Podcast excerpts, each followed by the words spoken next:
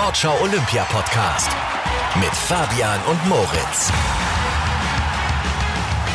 Wumms. Was sollen wir sagen? Der Sprecher hat recht. Mit Fabian und Moritz. Du bist wieder da. Ja, ich Schön, bin dass zurück. du zurück bist. Freut mich sehr, wieder da zu sein in unserem kleinen Studio, ähm, das so klein gar nicht ist. ist. Zumindest so groß, dass wir genügend Abstand haben. Die Studiotür ist auf, Fenster ist auf, also wir haben ordentlich Durchzug. Ähm, Freue mich sehr, wieder auf dem Platz zu stehen nach Tour de France, Quarantäne und Urlaub. Es ist ja gerade schwierig alles.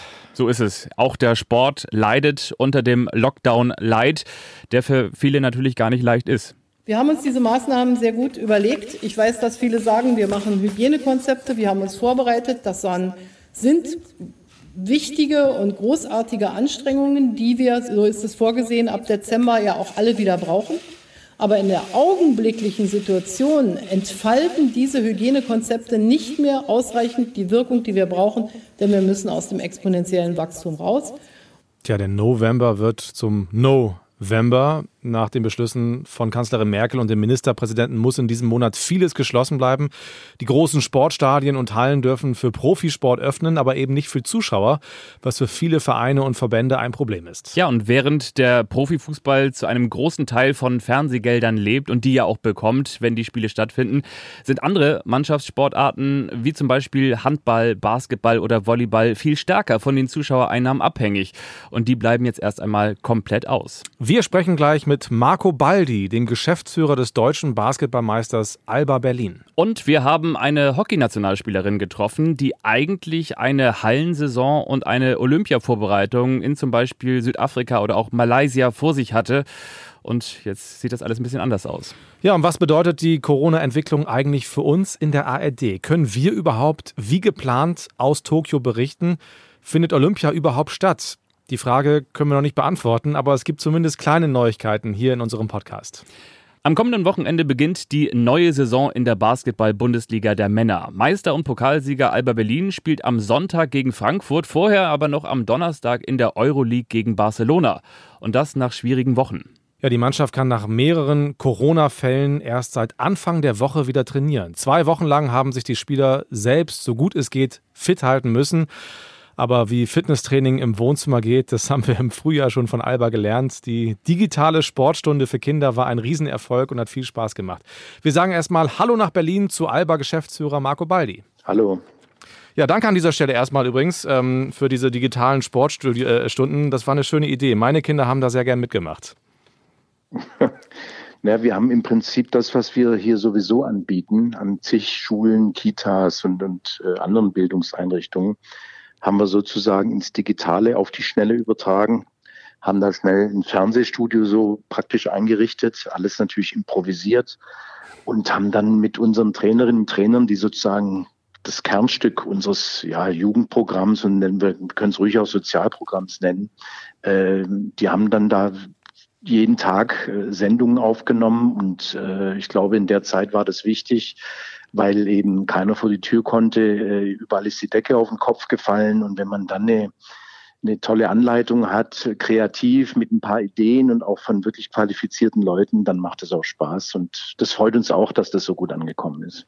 Das Wichtigste, das haben wir jetzt nicht nur durch Corona gelernt, ist natürlich die Gesundheit. Bei Ihnen haben wir von sieben Fällen gelesen, sieben Corona-Fälle, sieben, die sich infiziert hatten. Geht es denn allen wieder gut? Unterschiedlich. Also manche haben so gut wie gar nichts gemerkt, äh, also waren praktisch symptomfrei und andere wiederum haben ganz schön damit zu kämpfen. Also das, was man immer so hört äh, von verschiedenen, aus verschiedenen Bereichen, dass das bei jedem unterschiedlich laufen kann, wie sich zeigt, auch bei jungen, gesunden, trainierten Menschen äh, gibt es da unterschiedliche Auswirkungen. Und äh, ja, also wir werden da sicher noch eine Weile mit zu tun haben. Wie gesund wird der Basketball nach dieser schwierigen Zeit noch sein? Ganz schwer zu sagen. Ich, ich glaube, man, man braucht so mehrere Betrachtungswinkel. Der erste ist, dass man sozusagen erstmal in seinem eigenen Haus sozusagen versucht, äh, natürlich alles über Wasser zu halten. Äh, und äh, da geht es natürlich viel auch um Moral. Ich rede jetzt gar nicht so von sportlicher Moral, das kommt auch noch dazu, aber dass man erstmal sich wirklich nicht sozusagen entmutigen lässt, weil wir sind jetzt praktisch seit März permanent im Krisenmodus. Ständig wechseln die Anforderungen. Man weiß äh, immer nicht, was am nächsten Tag ist. Und die Entscheidung, die man heute getroffen hatte und dachte, dass sie richtig ist, ist morgen schon wieder falsch. Das ist ganz schön zermürbend und anstrengend. Äh, das geht allen so, mhm. Äh, aber im Basketball eben auch. Das ist die eine Seite. Und die andere Seite ist, dass wir, glaube ich, so eine, einen Spirit brauchen und so eine Idee von, von den, von wie wir jetzt mit dem Ganzen umgehen. Es ist ja eine Zeit, wo ganz viele Schlaumeier unterwegs sind und wo es irrsinnig viele Ideen gibt äh, und die Schlaumeier sich allerdings meistens erst dann melden, wenn schon Entscheidungen getroffen wurden und die dann beurteilen. Und ich glaube, wir müssen uns selbst ja, wie soll ich sagen, auch äh, verzeihen dürfen. Das, wir dürfen nur nicht äh, die Hände in den Schoß legen und warten, dass irgendjemand die Dinge für uns löst. Die BWL hat es schon bewiesen. Äh, im letzten, in der letzten, mit dem Abschluss der letzten Saison, die wir praktisch in der Blase gespielt haben, äh, unter Wahnsinns Sicherheits- und Hygienevorschriften, haben damit einen sehr anständigen und hochkarätigen Wettbewerb zu Ende gekriegt. Äh, und das ist der Geist, den wir brauchen, dass man mit Kreativität, mit, mit, äh, ja, mit auch mit einer Hartnäckigkeit, aber vor allem auch mit Solidarität an dem festhält, an was man, was man, von was man überzeugt ist und was man glaubt. Äh, und dass man natürlich versucht, angepasst an die Situationen äh, entsprechende Modelle zu finden. Und äh, das, wie gesagt, das ist anstrengend, das ist zermürbend. Aber ich finde es auch, äh, das Einzige ist, was wir tun können, weil wenn wir jetzt in Winterschlaf gehen und äh, hoffen, dass dann danach alles vorbei ist, dann wird es tatsächlich den einen oder anderen nicht mehr geben. Das kann auch so passieren, aber wie immer, das gilt im Sport. Wenn man verliert, dann ist es so, aber man muss alles gegeben haben und genau darum geht's. Ja, Sie machen einen sehr besonderen Eindruck auf mich und ich habe auch den Eindruck, dass der Basketball im Frühjahr sehr viel richtig gemacht hat. Also eben den Spielbetrieb aufrecht gehalten, dieses Finalturnier in München, das Sie dann ja auch gewonnen haben. Sie haben gerade eben auch von, von Solidarität, ähm, Zusammenhalt und Hartnäckigkeit gesprochen. Was stellen Sie sich jetzt genau vor, wie die nächsten Wochen weitergehen? Ja, vor allem, dass, äh, wie gesagt, also jeder muss erstmal sein eigenes Boot über Wasser halten. Gleichzeitig muss es äh, gemeinsam irgendwo zusammenlaufen. Also wenn wir jetzt jeden Tag vor allem öffentlich äh, schlaue Ideen hören, der eine ist dafür, dass man das jetzt so angehen sollte und der andere ist dafür, dass man erstmal jetzt sich in den Winterschlaf begibt und der dritte hat eine, eine dritte Idee und alle zielen eigentlich auf die eigene individuelle Situation nur ab, dann kommen wir damit nicht weiter. Also wir brauchen diese Offenheit und diese Flexibilität, dass wir uns immer wieder abstimmen, immer wieder schauen, wo stehen wir gerade, was können wir tun, wie können wir uns im Zweifel auch helfen. Ähm, wie stehe ich auch vielleicht mal zurück, obwohl es mich in diesem Fall gar nicht so direkt betrifft, äh, aber damit äh, erleichtere ich vielleicht anderen das Leben. Also das sind, wie Sie schon merken, hier mehr so moralische Kategorien, die ich hier anbringe, äh, aber die sind halt entscheidend, die sind total wichtig und das kann man, wenn man diesen Geist hat, dann lässt sich das immer auch in irgendwelche konkreten Formen gießen. Äh, andersrum ist es, geht's nicht. Also wenn jeder jetzt, wie gesagt, vorauseilt mit irgendeiner Idee und mit irgendeinem, mit irgendeinem, wie er es jetzt gerade braucht und sonst macht er nicht mit, äh, dann werden wir nicht weiterkommen. Also es geht nur gemeinsam, ist so Ihre Überschrift. Absolut. Ich glaube, das ist sowieso das, was äh, im Moment äh, das Motto ist. Äh, ich, auch im Sport. Ich, ich höre gerade sehr viel aus der Kultur, wie schwer das die Kultur alles trifft. Und natürlich trifft es die Kultur extrem schwer, genauso wie den Sport. Ähm, und es ist viele, natürlich sind viele Entscheidungen auch nicht so richtig nachvollziehbar. Warum ist das eine erlaubt und das andere nicht? Und es geht auch um unsere Existenzen, ist bei uns auch so. Äh, es geht um die Existenzen. Nur wenn man das immer in den Vordergrund schiebt und ausschließlich das in den Vordergrund schiebt, dann werden wir das nicht erreichen, was wir erreichen wollen und erreichen müssen. Das ist nämlich, dass man das hier versucht zu überstehen. Und da gibt's halt Prioritäten und da gibt's auch eine gewisse Grobheit und da fällt auch der eine oder andere vielleicht aus dem Raster und es tut weh. Das ist total schmerzhaft. Und deshalb muss man eben gucken, dass man als Gemeinschaft da auch auftritt und als Gemeinschaft versucht, nicht nur zu, zu ja, wie soll ich sagen, Hilfen in Anspruch zu nehmen, das auch, aber vor allem auch eigenes zu kreieren und eigenes zu entwickeln, äh, sofern sich das zumindest machen lässt, damit man über Wasser bleibt. Das ist eine existenzielle Krise für alle Bereiche, die davon abhängig sind, dass äh, Menschen zu einem kommen und einen besuchen und dafür auch Eintritt bezahlen. Äh, und das trifft uns genauso wie viele andere auch. Und wie gesagt, ich habe da auch kein Patentrezept. Aber das wird mit Sicherheit nur gemeinsam gehen und nicht indem, indem man jetzt äh, der eine vorausprescht oder jeder versucht, äh, äh sich irgendwie durchzusetzen und gegenüber den anderen äh, sich durchzusetzen. So wird es nicht funktionieren. Es gibt Corona-Hilfe vom Bund. Insgesamt 200 Millionen Euro für die Profiklubs im Basketball, Handball, Eishockey, Volleyball und auch für die dritte Liga im Fußball. Wir haben jetzt erfahren, dass zum Beispiel 13 der 14 Clubs in der deutschen Eishockeyliga einen Zuschuss beantragt haben. Im Höchstfall gibt es 800.000 Euro zum Ausgleich für entgangene Zuschauereinnahmen. Wie sieht das bei Ihnen aus? Hat Alba Berlin diese Hilfe auch beantragt? Ja, selbstverständlich. Äh, wir sind ja sozusagen Club, der sehr stark von Zuschauern lebt. Äh, Berlin hat vielleicht nicht so eine Wirtschaftskraft wie andere deutsche Städte, dafür aber viele Menschen und auch viele gute Ideen. Das ist unser Leben und damit haben wir uns verbunden. Und deshalb, wir haben auch die größte Arena und den höchsten Zuschauerschnitt. Deshalb trifft uns das natürlich besonders hart. Also ein Drittel unserer Einnahmen ist einfach nicht weg, ist nicht da. Äh, äh, und natürlich kommt man da mit einer gewissen Voraussicht äh, einiges kalkulieren, aber eben auch nicht alles, weil keiner beschreiben kann, wie das jetzt hier alles weitergeht. Insofern haben auch wir diesen Antrag gestellt. Man muss dazu sagen, es ist gut, dass es diese Hilfen gibt. Es ist nicht nur gut, es ist existenziell notwendig. Aber da muss natürlich auch nachjustiert werden. Das wurde alles sehr, sehr schnell gemacht. Es gibt da so ein Prinzip, dass die eine Hilfe die andere ersetzt und so weiter. Das, um ein Beispiel zu sagen, wenn man Darlehen, KfW-Darlehen aufgenommen hat, dann bekommt man diese äh, äh, diese Förderung nicht. Und äh, das sind genauso Dinge, da muss jetzt justiert, noch nachjustiert werden.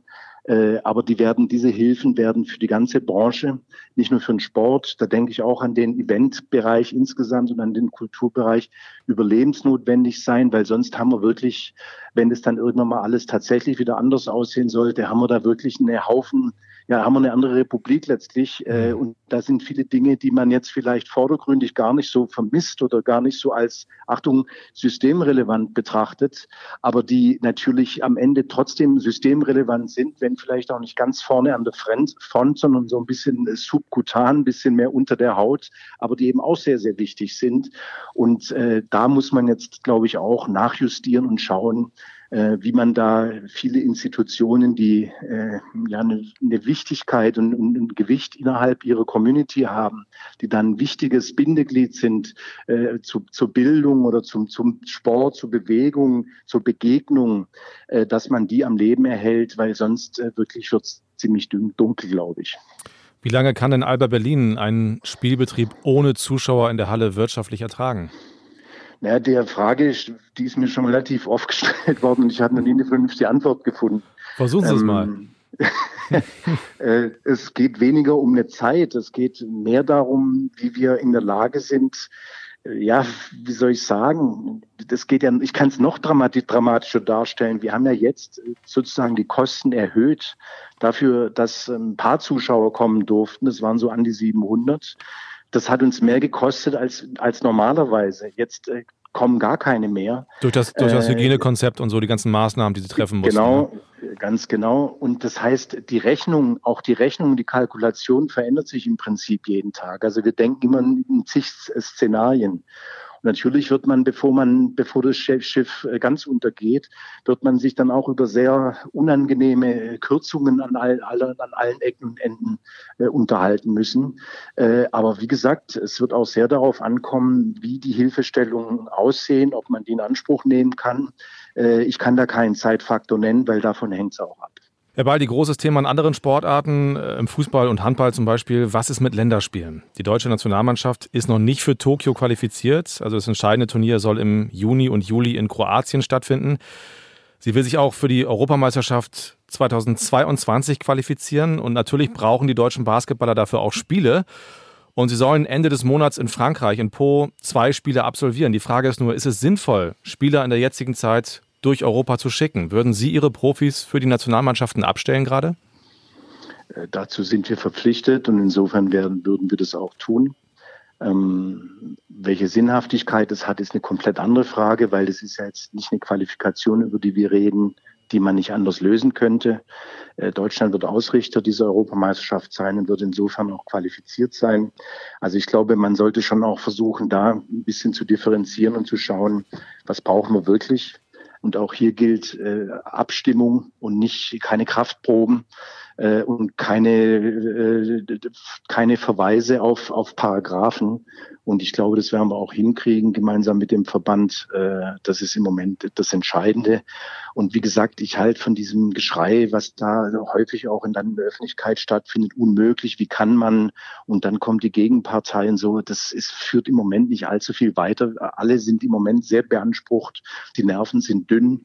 Und da macht es einfach Sinn, dass man sich dann über das, um was es wirklich geht, unterhält, auseinandersetzt und versucht, zu einer Lösung zu kommen, ist nicht immer ganz einfach. Und wenn es dann nicht klappt, dann klappt es halt nicht. Dann kann man immer noch sehen, was man macht. Aber das sollte der Geist der Stunde sein. Wir haben ja auch eingangs, Herr Baldi, schon über diese digitalen Sportstunden für Kinder gesprochen. Da sind wir ja im weitesten Sinne auch bei sozialem Engagement. Dazu gehört natürlich auch die Nachwuchsarbeit, großes Thema. Äh, die hat im Sport natürlich auch ein ganz schwieriges Jahr und zwar in sehr vielen Sportarten. Nachwuchssportlerinnen und Sportler können viel weniger trainieren, können logischerweise auch an viel weniger Wettkämpfen teilnehmen als sonst. Welche Folgen hat Corona auf den Nachwuchs im deutschen Sport? Was denken Sie?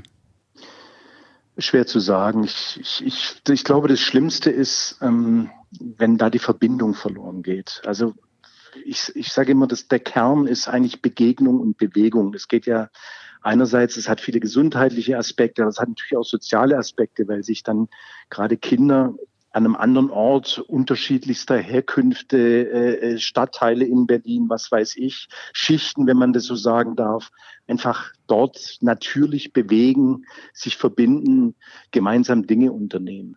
Und das ist ein ganz, ganz hohes Gut. Und man muss wirklich versuchen, das, wie es geht, wie es irgend geht, aufrechtzuerhalten. Also wir haben vor kurzem und es ist halt kalt und dann regnet es auch manchmal, ist dann ein bisschen blöd.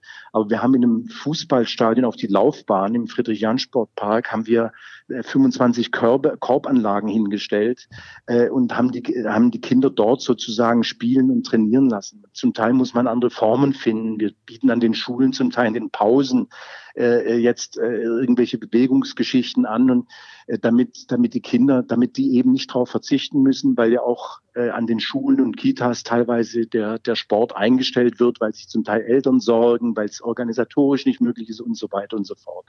Also das ist jetzt mal ganz runtergebrochen. Das ist ein, ich habe gerade eine Studie gelesen oder gehört, äh, wie, wie dramatisch in Deutschland äh, die, die Bewegungs, ja, der Bewegungsdrang von jungen und kleinen Kindern äh, im Prinzip nachlässt und was das alles für gesellschaftliche Folgen hat.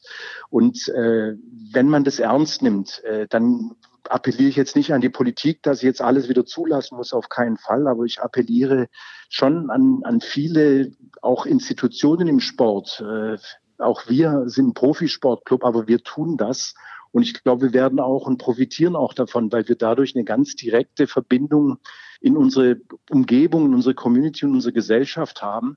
Und da kriegt man ja auch was zurück. Und ich glaube, dass äh, wenn wir gerade diese Diskussion führen, wie der Profisport insbesondere, äh, wie der seine, ich nenne es mal, Verbindung zur Gesellschaft wieder ein bisschen ja, besser äh, herstellen kann oder, oder wieder, wieder intensivieren kann, da liegt, glaube ich, der Schlüssel. Also, dass man da wirklich die Expertise, die man hat, mit Angeboten verbindet, dass man damit an Schulen geht, nicht immer wartet, bis die Kinder in den Verein kommen. Viele können dann nicht kommen und werden nicht kommen, äh, sondern dass man dahin geht, wo die Kinder schon sind. Das sind dicke Bretter, die man da zum Teil bohren muss, die mit, mit Profisport erstmal gar nichts zu tun haben, die auch viel Energie äh, äh, und Aufwand bedeuten, der an anderer Stelle natürlich fehlt.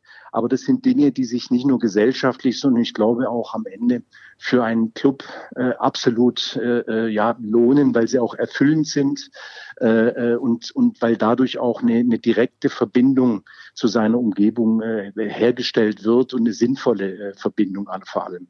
Und das ist, glaube ich, ein Weg, den man jetzt nicht flächendeckend überall gehen kann, aber diese Trennung zwischen Profisport und, und Breitensport, ich glaube, da, kam, da ist noch viel Raum und viele Möglichkeiten, die anders zu gestalten und sinnvoller zu gestalten und das aufzuheben.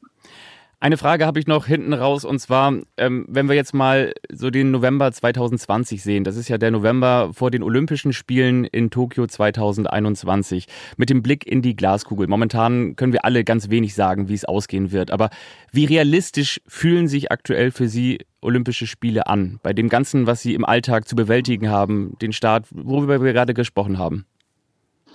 Schauen Sie, genau das werde ich jetzt nicht tun. Wir haben so viele äh, Wünschelroutengänger, die durch die Lande ziehen und, und äh, Dinge behaupten und die dann im Zweifel am nächsten Tag wieder kassieren und sagen, das haben wir, hat aber ein anderer gesagt, das möchte ich nicht tun. Ich finde es nicht seriös.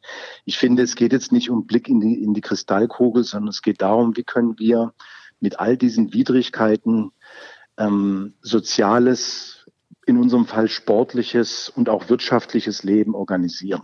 Wie kriegt man das hin? Ob da Olympische Spiele äh, reinpassen oder nicht, äh, das ist, das kann jeder selbst für sich äh, äh betrachten. Äh, trotzdem finde ich, sollte man versuchen, Errungenschaften, Dinge, die über Jahrhunderte, Jahrzehnte, von mir aus auch erst seit kürzerer Zeit aufgebaut wurden, die eine Substanz entwickelt haben, die für viele eine Bedeutung haben, die eine Orientierung darstellen, die sollte man nicht mir nichts, dir nichts einfach mal in die Ecke stellen oder opfern oder sagen, ist jetzt nicht so wichtig, geht um andere Dinge, sondern man sollte versuchen, an diese, diese Dinge vielleicht in anderen Formaten, vielleicht in, in, in, in mit, mit irgendwelchen Modifikationen, aber diese wertvollen Dinge sollte man versuchen, äh, äh weiter am Leben zu erhalten oder neu zu beleben und neu aufzuladen. Das ist so, hört sich alles sehr grundsätzlich und vielleicht fast ein bisschen philosophisch an, aber wie gesagt, das ist immer so diese Verkürzung auf Olympische Spiele, ist es jetzt sinnvoll oder nicht oder macht es oder geht es überhaupt oder nicht, das weiß heute keiner. Ich finde es gut, dass man erstmal daran festhält, dass man, dass man äh, äh, bei aller Unmöglichkeit, die im Moment äh, da erscheint, trotzdem sich Gedanken macht, überlegt, innovativ ist, kreativ ist, lässt sich das in irgendeiner Form machen. Da hängen so viele auch individuelle Schicksale dran. So viele äh, Sportlerinnen und Sportler, die jeden Tag sich danach ausrichten, die jeden Tag aufstehen und sich da vorbereiten. Ich rede jetzt nicht von Millionären, ich rede von Kanuten, ich rede von was weiß ich was, von Sportlern, die, die vielleicht gar nicht sonst so in der Öffentlichkeit stehen, aber die da eine, eine Wahnsinns, ja, wie soll ich sagen, Erfüllung darin finden, dass es sowas überhaupt gibt und stattfindet. Und das so mal mir nichts, dir nichts zu kassieren, das werde ich auf keinen Fall tun, sondern ich finde, wie gesagt, man, man soll alles unternehmen, um diese Errungenschaften, wie gesagt, vielleicht mit einer, mit einer neuen Farbe, mit einer neuen Aufladung, aber um die äh, weiterzuentwickeln und, und vielleicht auch an widrige Umstände jetzt irgendwie anzupassen. Aber daraus kann sich ja dann auch wieder was Gutes ergeben.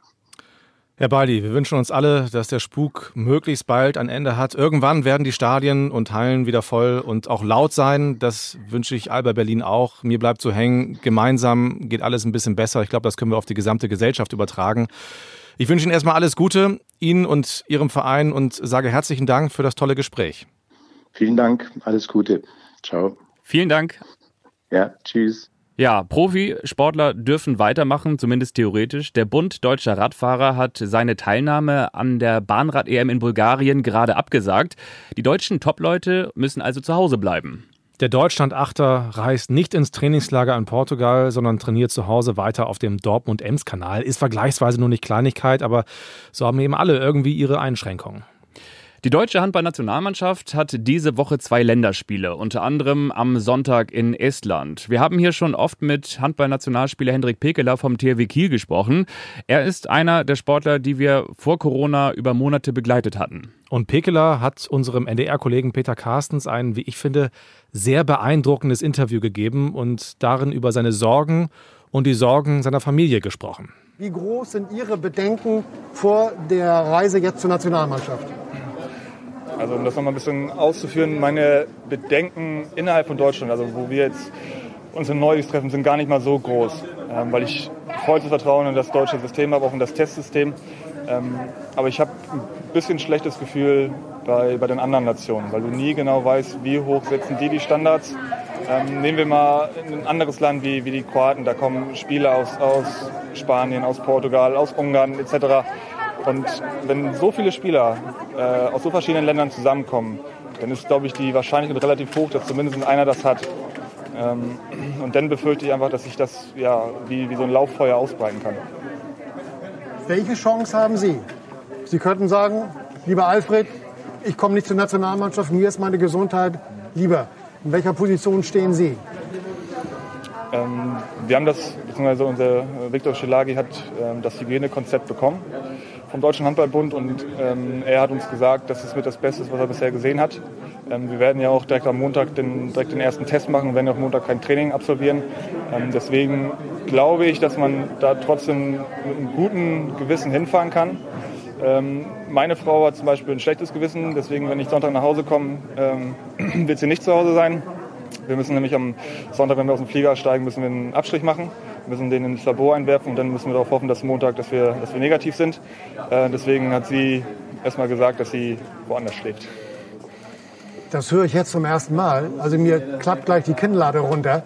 Das ist ja schlimm. Sie kommen nach Hause und Ihre Frau ist nicht da, weil sie Angst hat um Sie und auch um sich selbst, um die Familie. Ich glaube, die, die Angst liegt eher darin, dass sich unsere Kinder eventuell äh, anstecken können. Wir haben ein zwei Monate altes Baby. Ähm, unsere anderen beiden Töchter haben einen leichten Asthma. Äh, deswegen versuchen wir da, die Kinder so gut wie geht zu, zu schützen. Aber wenn man sich das anhört, müsste eigentlich fast, wenn man jetzt nicht super Profi wäre, müssten Sie doch eigentlich entscheiden, nee, mir ist meine Familie in dem Moment auch viel, viel wichtiger. Ich bleibe zu Hause. Natürlich ist das äh, ja, an oberster, an oberste Priorität. Aber wie ich ja gerade schon ausgeführt habe, ich, ich vertraue da an das Hygienekonzept vom DRB. Ähm, und dann muss man einfach hoffen. Und wenn jetzt doch was passieren sollte, können Sie sich vorstellen, dass Sie eventuell, wenn die Nationalmannschaft wieder zurückkommt, dass Sie eventuell in Quarantäne müssen? Haben Sie sich da schon mal Gedanken drüber gemacht? Also wir werden ja nach Estland werden wir alles innerhalb von einem Tag fliegen. Wir werden ja mit dem Charter hinfliegen und abends wieder zurück, dass unser Aufenthalt so kurz wie möglich dort gehalten äh, ist. Ähm, so wie ich das bisher mitbekommen habe, steht keine Quarantäne an. Ähm, wenn es doch so wäre, wenn sich im Laufe der Woche etwas entwickeln sollte, dann werden wir bestimmt auch nicht mit nach Estland fliegen. Eine Frage zum Abschluss. Ähm, Sie sind schon sehr, sehr lange mit dabei. Hätte man sich das vor, vor Wochen, Monaten vorstellen können, dass wir in so einer Situation sind und wie geht man damit um? Wie klar muss man auch im Kopf sein, um da die richtigen Entscheidungen zu treffen? Ähm, erstmal waren wir wieder froh, dass wir wieder spielen durften. Und im Sommer äh, sah es ja auch wieder relativ gut aus. Ähm, dass es uns jetzt so hart trifft, wurde ja von vielen Virologen vorausgesagt. Ähm, aber ich glaube, mit dieser Intensität haben das doch, glaube ich, wenige, wenige gerechnet. Ähm, deswegen haben wir jetzt auch den, den zweiten kleinen Lockdown. Ähm, es, ist, es ist schwer. Es ist nervig, darüber zu diskutieren. Es ist nervig, dass wir so viel Energie an dieses Thema verschwenden, ähm, weil es einfach allgegenwärtig ist. Es ist nervig, ja. Wir müssen alle irgendwie gemeinsam durch. Ich finde das ziemlich stark. Also ich habe selten einen Sportler gehört oder gesehen, der so offen auch über seine eigenen Sorge in dieser Zeit gesprochen hat. Sehr ehrlich vor allen Dingen auch, ja, ne? Ja. Ganz, ganz stark. Und Fabian, ähm, du hast dir deine Herbstjacke angezogen. ja, nicht zum ersten Mal, aber zum ersten stimmt, Mal, auch aber für diesen Podcast. Jetzt im Auftrag des äh, Sportschau Olympia Podcasts, bist raus an die frische Luft und hast jemanden getroffen, mit Abstand natürlich. So ist es, genau. Ich habe mich vergangene Woche mit Charlotte Stapenhorst verabredet. Wer sie nicht kennt, sie ist deutsche Hockey-Nationalspielerin war auch zum ersten Mal bei Olympia dabei und zwar 2016 in Rio de Janeiro, ist noch ganz jung, 25 Jahre und wie du schon sagst, genau, es war ein, ein dunkler Abend und ich habe mich in Hamburg auf den Weg gemacht. Hamburg ist ja eine große Hockeystadt, da gibt es ja den HTHC und so weiter und so fort, Club an der Alster, aber eben auch den Uhlenhorster Hockey Club und mhm. da habe ich mich auf den Weg gemacht und äh, sie da getroffen. Sie hatte zuvor noch ein Punktspiel und dann aber draußen das Ganze und mit Abstand und äh, das können wir uns ja jetzt gerne mal anhören. Fabian nimmt mich und euch mit nach Hamburg. Viel Spaß. Ja, ich glaube, typischer kann man sich einen Herbsttag nicht vorstellen. Die Blätter fallen, leichtes, diesiges Licht am Hockeyclub des Uhlenhorster HC und äh, vor mir sitzt die Nationalspielerin. 25 Jahre jung, in Berlin geboren, spielt seit einiger Zeit in Hamburg, war insgesamt viermal deutscher Meister, dreimal auf dem Feld, einmal in der Halle und natürlich ganz oben im Lebenslauf, zumindest im sportlichen Lebenslauf, steht die Bronzemedaille von Rio de Janeiro 2016 mit den Danas mit der deutschen Nationalmannschaft gegen Neuseeland. Charlotte Stapenhorst, wie geht's dir? Und stimmt das so, was ich gerade eben gesagt habe? Das ist alles richtig. Klingt natürlich sehr nett. Ähm, ja, mir geht's gut. Äh, wir sind natürlich gerade äh, in der Vorbereitung auf die nächsten Olympischen Spiele. Ähm, aber bis jetzt ist natürlich die Bronzemedaille das absolute Highlight der Karriere gewesen, gar keine Frage. Äh, mit 21 da mitmachen zu dürfen und dann äh, auch noch eine Bronzemedaille zu gewinnen, in der Tat das absolute Karrierehighlight. Wir hören es im Hintergrund, also wir sind draußen, das Ganze natürlich auch mit Abstand und man hört leider beim UHC aus UHC sich zumindest die Gastmannschaft feiern. Was sagt das eigentlich über dich aus, dass du hier in deiner Freizeit Hockey zuschaust? Ja, ich bin schon äh, jemand, der sehr Hockey verrückt ist. Ähm, lasse bei so Trainingseinheiten und so eigentlich nicht so viel dem Zufall, sondern möchte mich immer irgendwie weiterentwickeln und verbessern. Und jetzt haben wir hier eben heute äh, unseren Saisonabschluss, äh, hatten das letzte Spiel und äh, mit den Mädels vorher und deswegen haben wir bei den Herren noch zugeguckt, die dann leider verloren haben. Aber ähm, nein, das ist natürlich ein Riesenteil meines Lebens und das wird auch weiterhin so sein und deswegen ist so ein Samstagabend im Herbst, immerhin regnet es nicht, äh, auf jeden Fall einen, den ich im Hockeyclub verbringen kann. Das heißt, im Hintergrund ähm, wird der Sieg gefeiert. Die Herren von euch sind schon weg. Wie war denn euer letztes Spiel? Ja, wir haben 9-0 gewonnen. Unser Spiel war ganz nett. Wir haben in der, in der ganzen Saison jetzt äh, uns ziemlich die Tore aufgehoben und haben es irgendwie nicht so clever ausgespielt und haben uns jetzt natürlich umso mehr gefreut darüber, dass wir dann jetzt heute neun davon machen durften. Ähm, nee, das war ein sehr, sehr guter Abschluss und auch von irgendeiner, von einer Saison, die natürlich im, im, im Schatten von, von Corona, wie alles zurzeit steht. Äh, und wir uns natürlich gefreut haben, dass wir wirklich kein einziges Spiel absagen mussten, beziehungsweise verschieben mussten, weil irgendeiner äh, krank beziehungsweise positiv getestet wurde. Und äh, das ist auf jeden Fall ein Grund, weswegen wir jetzt drin noch, äh, äh, auch mit Abstand leider, ist natürlich im Hockey ein bisschen anders normalerweise, ähm, jetzt auch noch ein Getränk nehmen. Wie war denn diese Corona-Saison bislang für euch? Also welchen Unterschied habt ihr spürbar mitbekommen? Also was schon strange ist, ist so dieser ganze Ablauf im Verein mit den ganzen, hier sind überall Zäune aufgebaut, die ganze Wegeführung ist geändert worden. Man muss sich vorher anmelden, wenn man zugucken möchte. Nur 50 Zuschauer. Also es ist nicht, also ne, wir haben beim Hockey jetzt nicht so viel mehr, aber es ist natürlich trotzdem irgendwie ungewohnt. Und ansonsten ist man wirklich von Woche zu Woche gegangen und hat immer gewartet bzw. darauf gehofft, dass man in die jeweilige Stadt, wir sind immer mit Kleinbussen gereist, dass wir auch wenig Kontakt eben mit Bahnreisenden oder solchen Sachen haben und äh, hat man irgendwie immer so ein bisschen abgewartet, passiert jetzt irgendwas, wird jetzt irgendwie, sitzt man jetzt gleich zu Hause? Na, jetzt geht's hier los. Äh, sitzt man jetzt gleich zu Hause?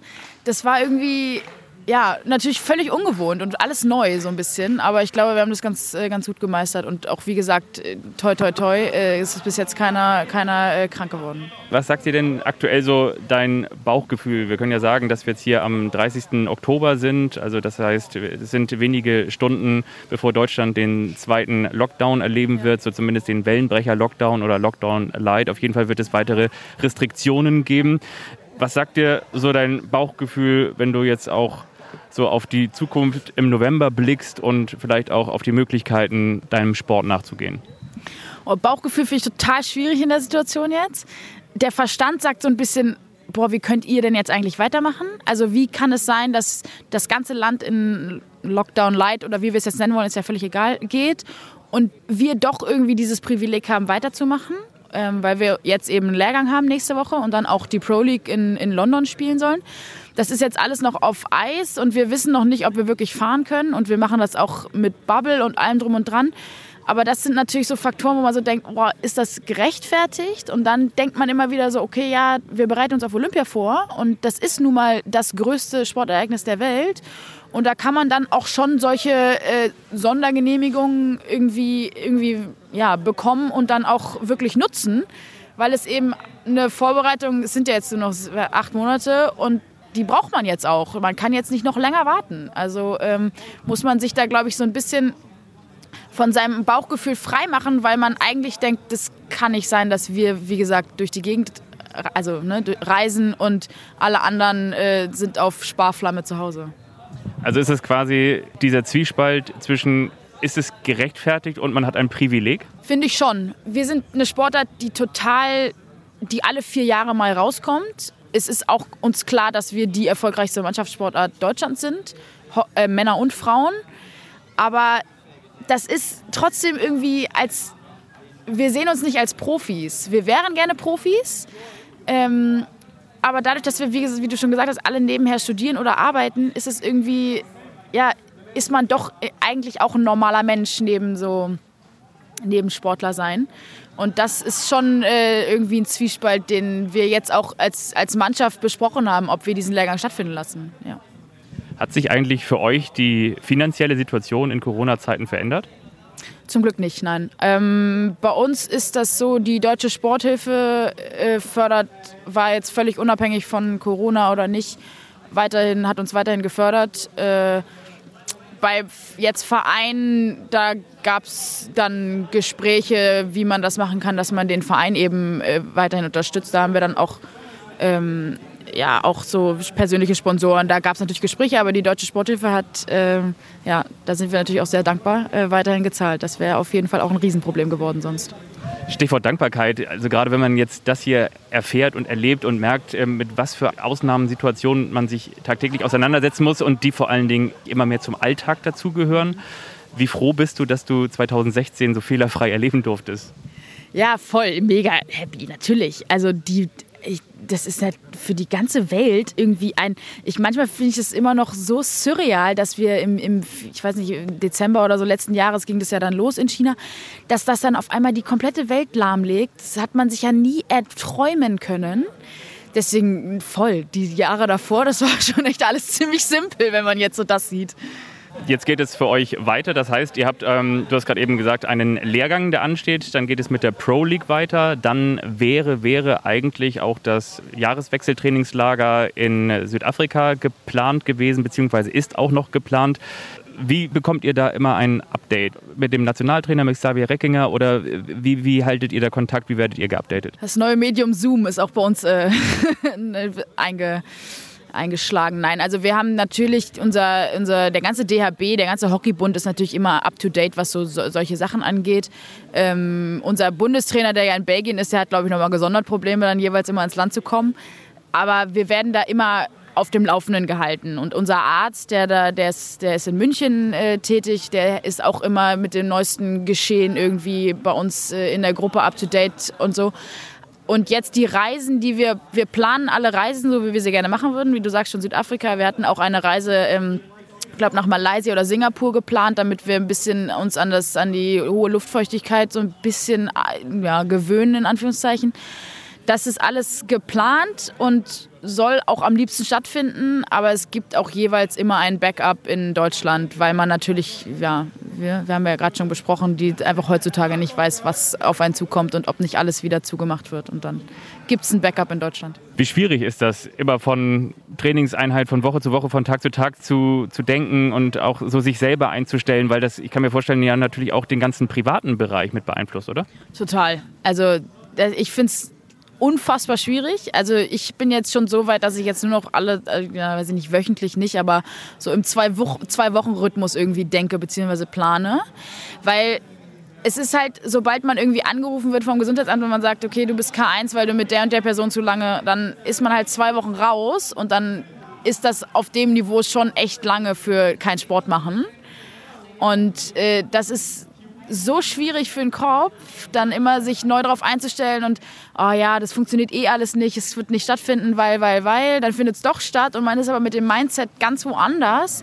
Also es ist gerade total schwierig, sich da irgendwie so ein bisschen, äh, ja, motivieren geht, finde ich, wieder. Das war am Anfang auch schwierig, aber es ist schon einfach ungewohnt, sich da, wie gesagt, immer nur von Woche zu Woche äh, irgendwie zu hangeln. Trainingseinheiten sind natürlich genauso wichtig wie Trainingswettkämpfe, generell Wettkämpfe, dass man sich mit Menschen misst, dass man auch im Training mal an seine Grenzen kommt oder vielleicht auch darüber hinausgehen kann. Was fehlt dir denn abseits des Feldes so in einem Lockdown am meisten?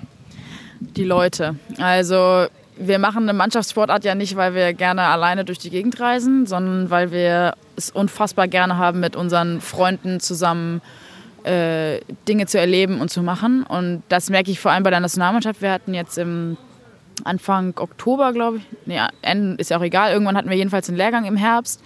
Und da war das auch schon mit natürlich Abstand, Maske etc. Und man durfte nicht gegenseitig sich auf dem Zimmer besuchen, sondern das war halt alles was ganz anderes. Und das ist schon das, was mir am meisten fehlt. Einfach der engere Kontakt zu, den, zu meinen Freunden.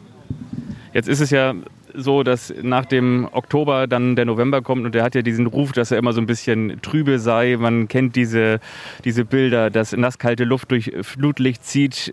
Die goldenen Blätter liegen mittlerweile zertreten und matschig am Boden. Womit hältst du die Laune oben in so einem Monat? Boah, krass gute Frage. Irgendwie ist es irgendwann natürlich macht es keinen Spaß und das Wetter in Hamburg hilft halt auch meistens nicht, wenn es, wie du schon sagst, eigentlich ist es den ganzen Tag dunkel, regnet am besten noch. Und da ist dann schon so dieses Wissen, dass es schon mal geklappt hat mit Olympia, dass man ungefähr weiß, was man da erwarten könnte und dieses Gefühl danach, was man unbedingt wieder erreichen möchte. Und das, da versucht man sich irgendwie dran zu erinnern und dann so ein bisschen da lang zu hangeln. Aber also oft klappt es auch nicht, ne? Und man macht es dann irgendwie trotzdem. Also die Motivationsfrage im Herbst ist schon, beziehungsweise im Winter ist schon manchmal eine schwierige, auf jeden Fall. Und dann hilft natürlich auch, dass man in Hamburg mit irgendwie 10, 12 Nationalspielern unterwegs ist, die dann wirklich das Gleiche empfinden bzw. fühlen. Und mit denen man sich dann auch treffen kann und irgendwelche Intervalle laufen kann. So sie denn aus demselben Haushalt oder nicht aus mehr als zwei kommen, zumindest stand jetzt dieser Aufzeichnung. Ähm, zwei Fragen habe ich noch. Zum einen, denkst du, die Spiele bei all der Euphorie und bei all dem Happening und bei all der Wichtigkeit auch natürlich für Sport wie zum Beispiel Hockey sollten um jeden Preis durchgedrückt werden im kommenden Jahr?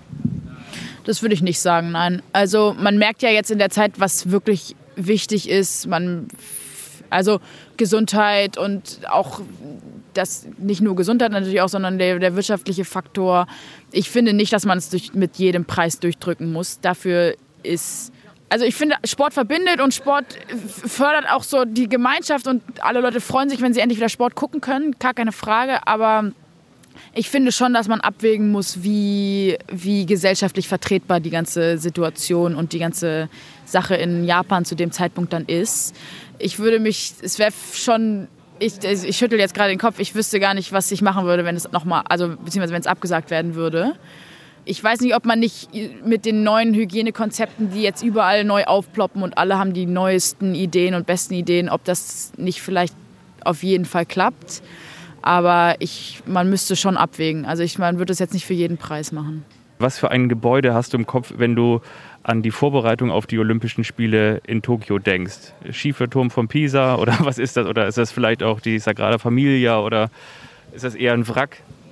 Nein, Wrack ist es zum Glück nicht. Ähm, aber wir sind noch am Aufbauen. Also das war schon ein ziemlicher Rückschlag zu wissen dann, okay, boah, jetzt muss ich noch mal ein Jahr so mich vorbereiten, noch mal so zurückstecken. Und ich hatte auch, ich hatte eine lange Knieverletzung und war dann gerade wieder im Frühjahr zurück und dachte so, perfekt, jetzt Highlight im Sommer. Und die Reha ist bescheiden bis sehr, sehr kacke. Und äh, jetzt eben dann zu wissen, oh, jetzt muss ich es noch mal ein Jahr machen. Deswegen ist es für alle schon total schwierig. Aber wir, wir akzeptieren das jetzt. Bleibt uns ja auch gar nichts anderes übrig. Akzeptieren das und machen schon das Beste raus. Deswegen, wir sind schon in einem, in einem, ja, Gebäude fällt mir jetzt per se nicht dazu ein, aber wir bauen auf jeden Fall was, was Großes auf. Vielen Dank, Charlotte Stapenhorst. Sehr, sehr gerne. Oh, das klang auch sympathisch. Ja, war es auch. War es auch echt. Ganz also, erfrischend irgendwie. War zwar teilweise draußen und zwischen Tür und Angel hat man ja, glaube ich, auch gehört, aber war total offen, ehrlich und ich glaube dann auch, dass der Hockeysport sich auch total darüber freut, wenn wir mal wieder vorbeischauen. Hat sie ja auch angesprochen, ne? Alle vier Jahre finden sie dann mal groß in den Medien statt, ansonsten ja eher weniger. Weil sie dann eben auch groß sind, ne? Ja. Also die Hockeyteams gehören immer irgendwie zum erweiterten Medaillenkreis. Sie hat mhm. selber 2016 in Rio Bronze gewonnen und Gold gab es natürlich auch schon. Und äh, jetzt kommen wir eigentlich mal zu, zu dieser Lieblingsstelle ähm, im Sportschau Olympia Podcast, wenn wir die alten Radioreportagen von Olympischen Spielen rauskramen. Und wir sind natürlich jetzt beim Hockey. Ja. Und gehen zurück ins Jahr 2004. Athen damals? Athen. Und da gab es Gold für Deutschland, für die deutschen Hockeyfrauen. Für die Danas. Für die Danas. Und wir blenden uns ein in die Schlussreportage des legendären Reporters Wolfgang Fritschmann. Kurz vor Schluss. Deutschland führt gegen die Niederlande mit 2 zu 1. Gold ist zum Greifen nah. Und dann wird spannend. 15 Sekunden noch und jetzt die Möglichkeit zum 2 zu 2. Gott sei Dank aus deutscher Sicht geht die Kugel an Luisa Walter, aber auch am Tor vorbei. Immer noch führt die deutsche Mannschaft mit 2 zu 1. Es ist eine Sensation im Damenhockey. Der Außenseiter, siebter der letzten Olympischen Spiele, hat die Chance zu kontern. Über Natascha Keller und Nadine Ernstling-Krinke. Zwei Holländerinnen dagegen. Sie können alles klar machen. Was macht Nadine? Völlig frei. Sie verstolpert die Kugel. Aber sie hat zumindest Zeit gewonnen. Und jetzt, jetzt, was gibt's jetzt? Freischlag? Jawohl, Freischlag für die Deutschen und die Uhr läuft. 35 Sekunden noch. 2 zu 1 für Deutschland. 1 zu 0, Anke Kühn, sechste Minute, erste Strafecke. Es war die einzige in diesem Spiel für die deutsche Mannschaft. 2 zu 0, Franziska Gude, Rot-Weiß Köln, 20. Minute, ein Ballgestochere im Schusskreis der Niederländerinnen, die immer nervöser wurden, die Glück hatten, dass sie zum Auftakt der zweiten Halbzeit durch Schäbstra das Anschlusstor machten mit ihrer insgesamt vierten Strafecke. Sechs Strafecken hatten sie, alle wurden ansonsten abgefangen. Und jetzt hat die deutsche Mannschaft die Kugel, neun Sekunden vor dem Olympiasieg, sie hören auf zu spielen, es ist vorbei, es ist vorbei, die deutsche Mannschaft hat im Damenhockey die Goldmedaille gewonnen, eine sensationelle Leistung.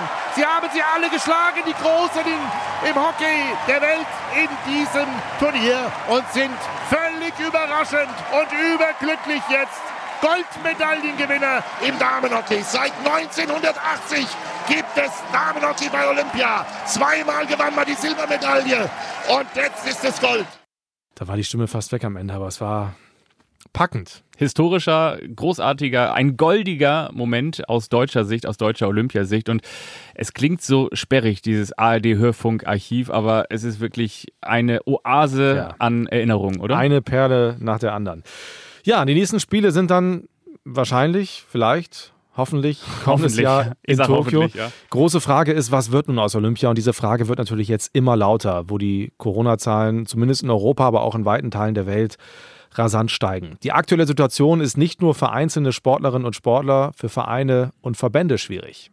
Das IOC und das Organisationskomitee in Japan sind auch nicht zu beneiden. Sie müssen mit mehreren Szenarien planen. Dürfen Zuschauer aus der Welt, aus aller Welt nach Tokio kommen? Müssen alle Athletinnen und Athleten vorher in Quarantäne? Was ist eigentlich mit uns Journalistinnen und Journalisten? Kann Olympia überhaupt stattfinden? Und bis wann muss das entschieden sein? Ja, und das stellt uns natürlich auch, also uns von der ARD und die Kolleginnen und Kollegen des ZDF vor große Schwierigkeiten. Niemand kann seriös sagen, wie die Lage im Juli und August ist. Das Problem ist nur, dass wir schon weit im Voraus entscheiden müssen, wie viele Leute kommen mit nach Tokio, wie viele Flüge und Hotelzimmer müssen wir buchen, können wir überhaupt von allen Sportstätten berichten, können wir Interviews mit den Sportlern führen. Eigentlich war das ja alles geklärt, aber dann kam eben die Pandemie und jetzt gibt es viele Fragen. Und wir versuchen jetzt mal ein paar Antworten zu bekommen. Wir sprechen ja immer wieder mit unseren Chefs. Dieses Mal ist Holger Gersker bei uns. Er ist bei den Olympischen Sommerspielen immer Programmchef Radio und jetzt mit viel Abstand hier bei uns im Studio. Moin Holger. Hallo ihr zwei.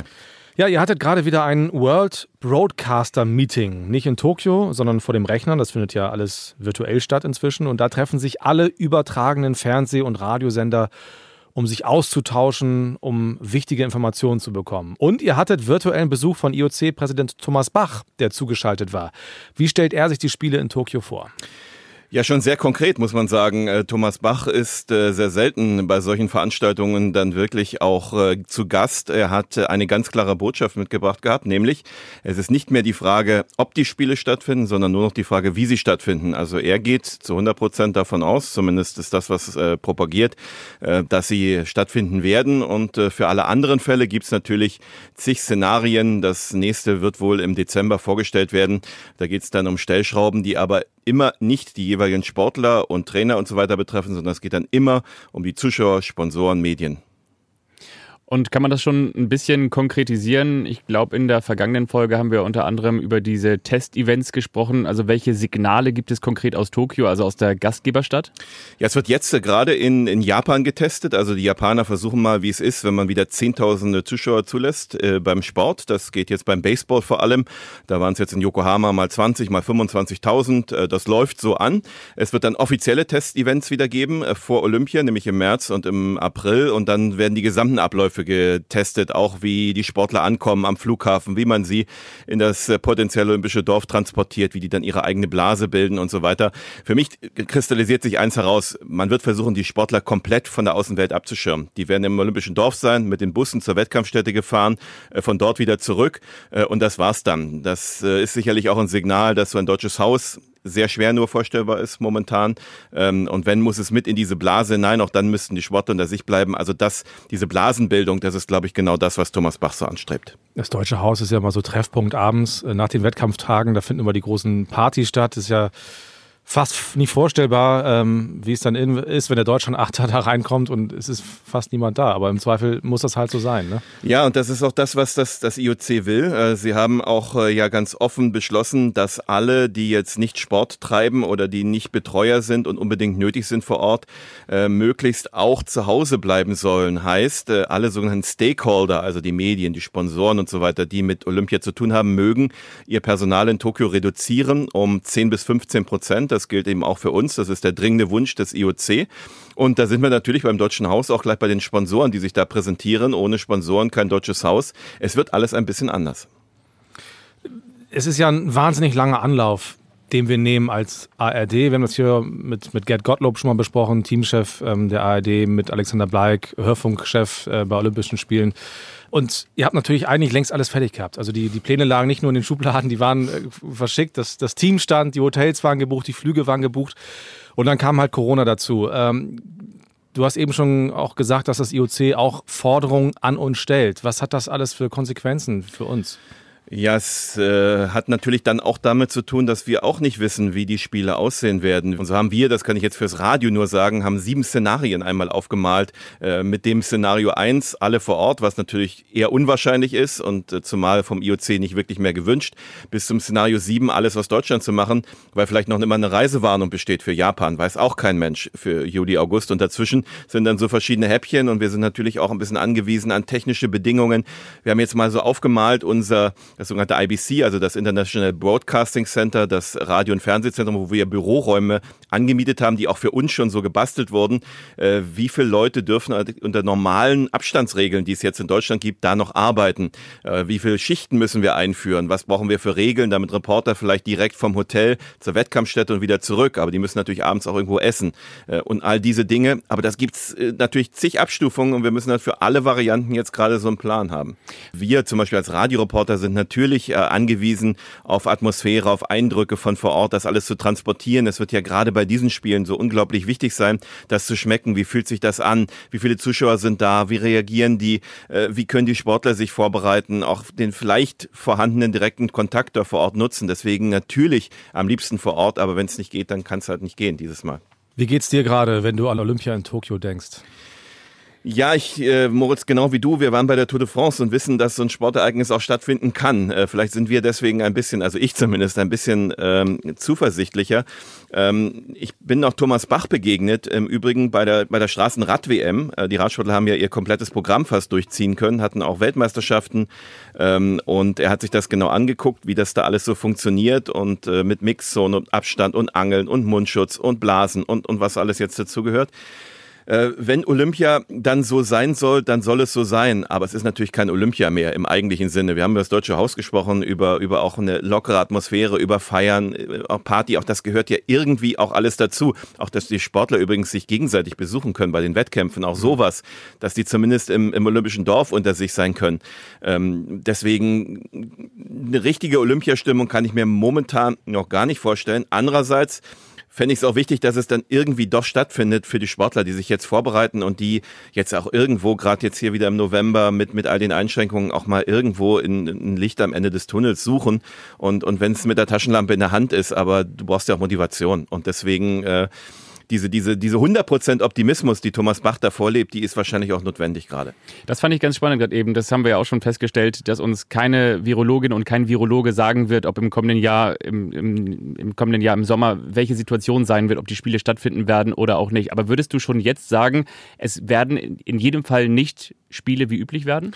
Es wird schon deswegen schwierig, weil natürlich die Vorbereitung äh, in allen Ländern unterschiedlich sein wird. Äh, wir können ja jetzt auch wieder die aktuelle Momentaufnahme sehen, ähm, dass es in Nord- und Südamerika und in Europa große Probleme gibt. Äh, in Asien, äh, wenn wir mal Indien so ein bisschen ausklammern, ist es alles so weit okay, dass man sich gut vorbereiten kann. In Australien sowieso, die sind jetzt wieder auf fast null mit ihren Neuinfektionsraten. Afrika ist zum Glück bisher weitestgehend verschont geblieben.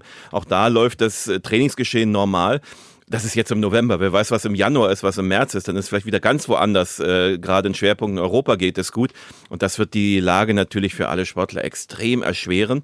Ähm, und für uns äh, wird es auch schwierig sein, diese Olympischen Spiele dann auch so den, den Hörern und den Zuschauern und den Usern nahezubringen, äh, dass man auch so, so eine gewisse Atmosphäre dabei hat, weil wir spüren natürlich auch, jeder, dass Sport gerade nicht das Wichtigste ist im Leben. Äh, wir merken das in Stadien, äh, als es noch erlaubt war, die nicht so gefüllt waren und Hallen, wie sie es hätten sein können. Und das Interesse an Sport hat spürbar nachgelassen, jetzt in der Zeit, weil alle ganz andere Sorgen haben. Und ob der Plan des IOC, dass man mit diesen Olympischen Spielen dann sozusagen einmal platsch und dann ist doch der Sport wieder da und alle sind begeistert und holen das nach, was sie vermisst haben, ob das so funktioniert, da bin ich eben sehr, sehr skeptisch. Mhm. Aber es bleibt hängen, Entschuldigung, äh, dass das IOC davon ausgeht, dass die Spiele stattfinden. Die Frage ist nur, wie? Hat uns Holger Gersker berichtet. Vielen Dank, dass du da warst. Dankeschön. Sehr gern. Ja, und wir sagen äh, ganz Tschüss für dieses Mal. Wir sind schon wieder am Ende. Genau, und du hast vorhin gesagt, ich habe meine Herbstjacke angezogen. Wir Ja. können euch schon mal verraten, für das nächste Mal, für die kommende Episode, legen wir das Winteroutfit zurecht. Da müssen wir uns ganz warm anziehen fürs nächste Mal. Ja, wir haben vor, über Wintersport zu sprechen. Nach aktuellem Stand müssen wir ja mal sagen, es kann natürlich auch schnell eine neue Entwicklung geben, auf die wir reagieren. Wir sind ja immer sehr aktuell. Aber wahrscheinlich reden wir in zwei Wochen über Wintersport. Und wenn ihr über uns reden wollt, macht das gerne, gebt uns gerne Feedback und bewertet uns. Und ansonsten bleibt gesund und Olympia interessiert. Also, bis zum nächsten Mal. Tschüss. Ciao. Das ist Gold! Ich fass es nicht! Den Sportschau Olympia Podcast findet ihr unter anderem auf sportschau.de und in der ARD Audiothek.